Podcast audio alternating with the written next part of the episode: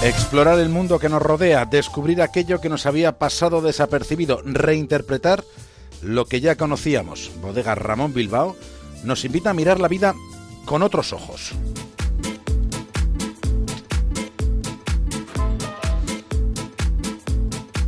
Nosotros miramos la vida con otros ojos desde una estación de radio que tenemos en un faro, en el Cantábrico.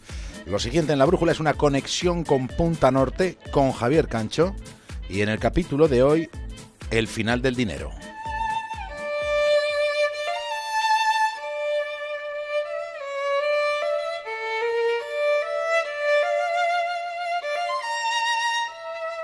Una serie de reportajes de la BBC ha causado cierto revuelo en el Reino Unido.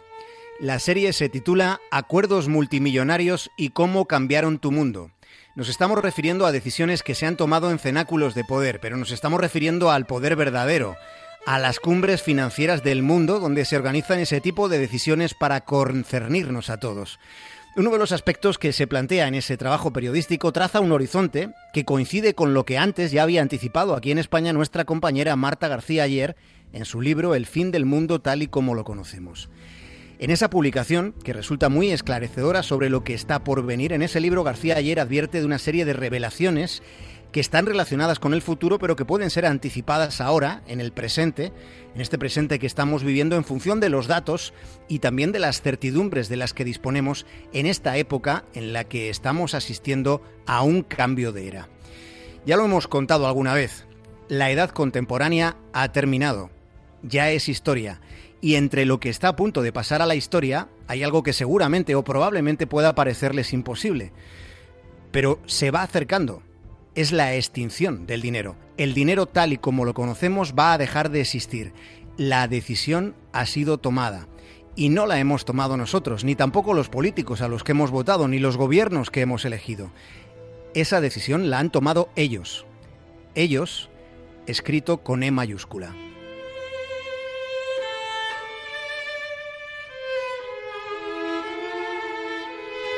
El dinero en efectivo comenzó a utilizarse hacia el 600 a.C. De aquellos tiempos proceden las primeras monedas.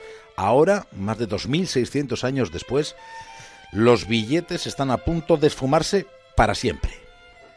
Todavía existe en Londres un lugar donde casi nadie tiene acceso. Es algo así como una bóveda oculta.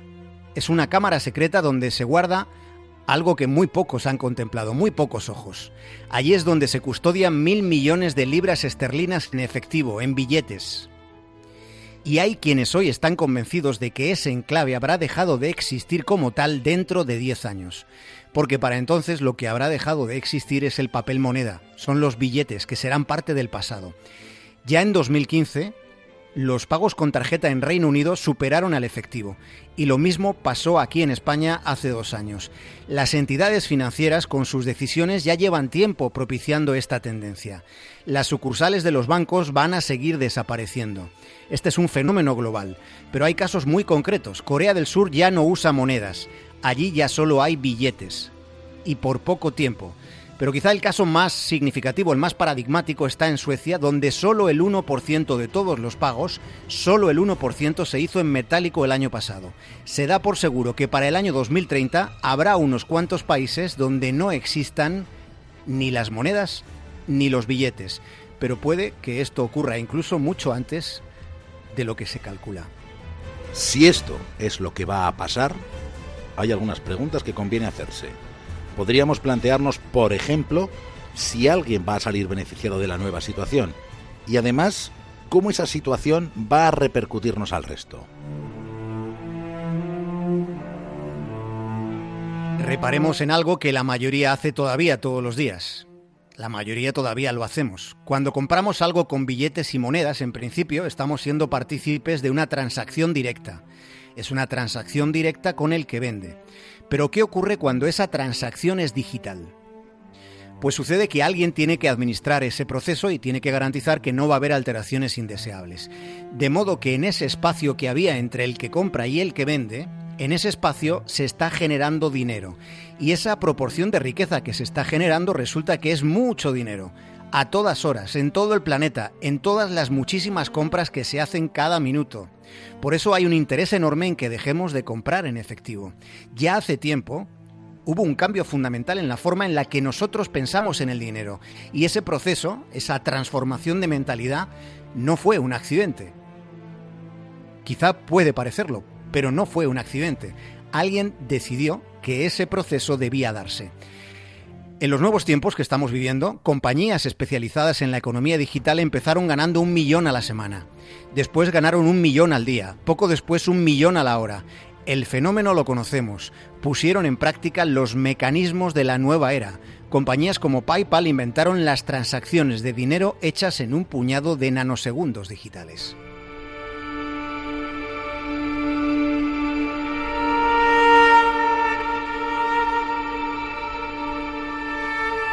Hay un capítulo dedicado al final del dinero en ese libro que comentabas de Marta García ayer, en el fin del mundo tal y lo como lo conocemos. García ayer cuenta cómo en Suecia las limosnas ya se están pagando con tarjeta.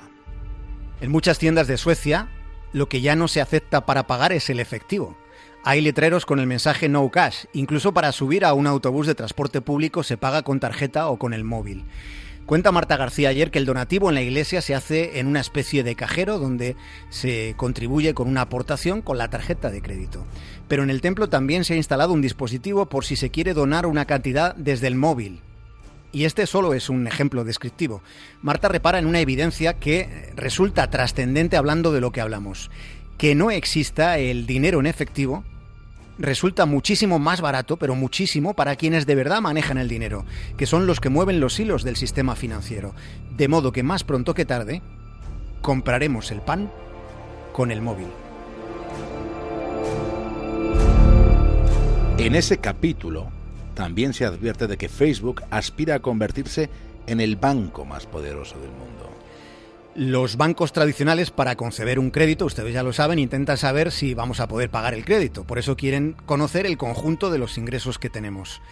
En cambio, Facebook va a saber con precisión algorítmica si podemos o no afrontar ese crédito. Pero es que además Facebook sabrá qué queremos comprar si queremos comprar un coche, por ejemplo, lo vas a ver antes de que nos hayamos dispuesto a verbalizar ese deseo. Antes de que hayamos dicho, me quiero comprar un coche. El nuevo maná de la nueva era no es el petróleo ni nada parecido, son los datos. La información sigue siendo el poder, pero es información sobre todos nosotros. Solo hemos desvelado en este capítulo de Punta Norte solo algunos apuntes muy pocos, poquísimos, de los que vienen en ese capítulo concreto sobre el fin del dinero en el fin del mundo tal y como lo conocemos, en el libro de García Ayer, que es un libro imprescindible para hacerse una idea del tiempo que va llegando, sobre cómo nos va a afectar lo que está a punto de suceder. Sobre algo que sucedió con el dueño de Facebook el pasado mes de enero volveremos más adelante. Antes vamos a contarles qué es algo llamado M-Pesa.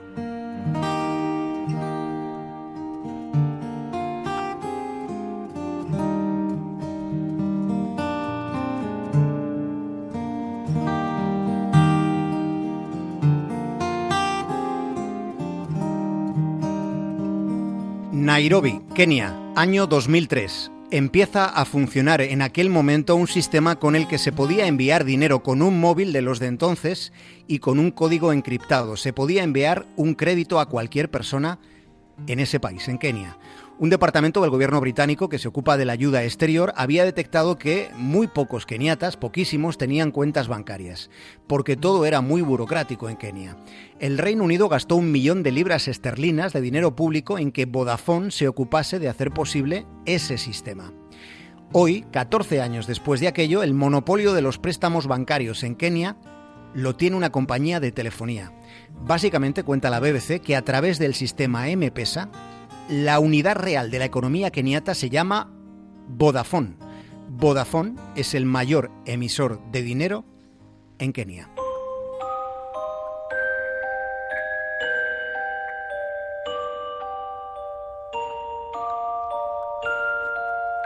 Hay estudios que confirman que gastamos más si compramos con tarjeta. Sin embargo, no hace falta hacer ningún tipo de estudio para saber que no leemos la letra pequeña de los términos y condiciones de uso de las aplicaciones de móviles o de las redes sociales.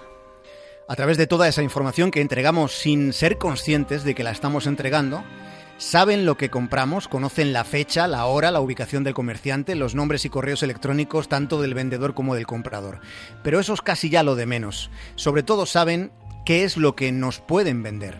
Ahora el espacio entre el comprador y el vendedor que antes tenían una relación directa, que todavía la tienen, pero que van a ir dejando de tenerla, ahora ese espacio está lleno de datos.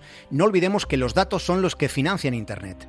Volvamos a preguntarnos por qué aplicaciones como WhatsApp son aplicaciones gratuitas. La mayor parte de lo que vemos en Internet lo pagan los anunciantes, no lo olvidemos. Y los anunciantes saben qué es lo que nos pueden vender porque como ya hemos contado en alguna ocasión, por ejemplo, Facebook sabe más de nosotros mismos que nosotros mismos. Sabe cómo pensamos, conocen cómo vivimos, porque en la era del Big Data, los algoritmos analizan cada aspecto de nuestro comportamiento. ¿Por qué? Porque somos compradores potenciales. Enero de 2017. Un avión aterriza en la oscuridad del aeropuerto de Nairobi, en Kenia. Y dentro de ese avión había viajado un tipo llamado Mark Zuckerberg, Zuckerberg, el dueño de Facebook, llegaba a África para aprender de primera mano cómo había funcionado el sistema M-Pesa. Cómo funciona el negocio del dinero móvil en un país donde el dinero en efectivo está a punto de desaparecer por completo. En Nairobi, más del 90% de la gente que vive allí, más del 90% hace la compra usando M-Pesa, que recordemos es un sistema que está basado en un monopolio. ¿Podría estar Zuckerberg posicionándose para convertir su plataforma en algo así como un monopolio en el suministro y el tránsito del dinero que viene? Con esta pregunta terminamos el Punta Norte de hoy. People, north and south. This is your leader, I'm called the mouth. We're gonna play a game that's funny. Get the, get the, get the money.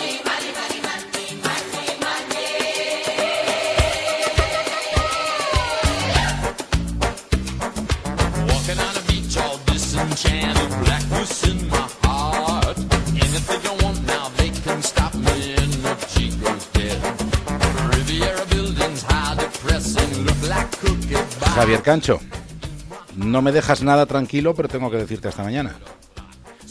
Bueno, David, hasta mañana. Dormiremos bien en cualquier caso.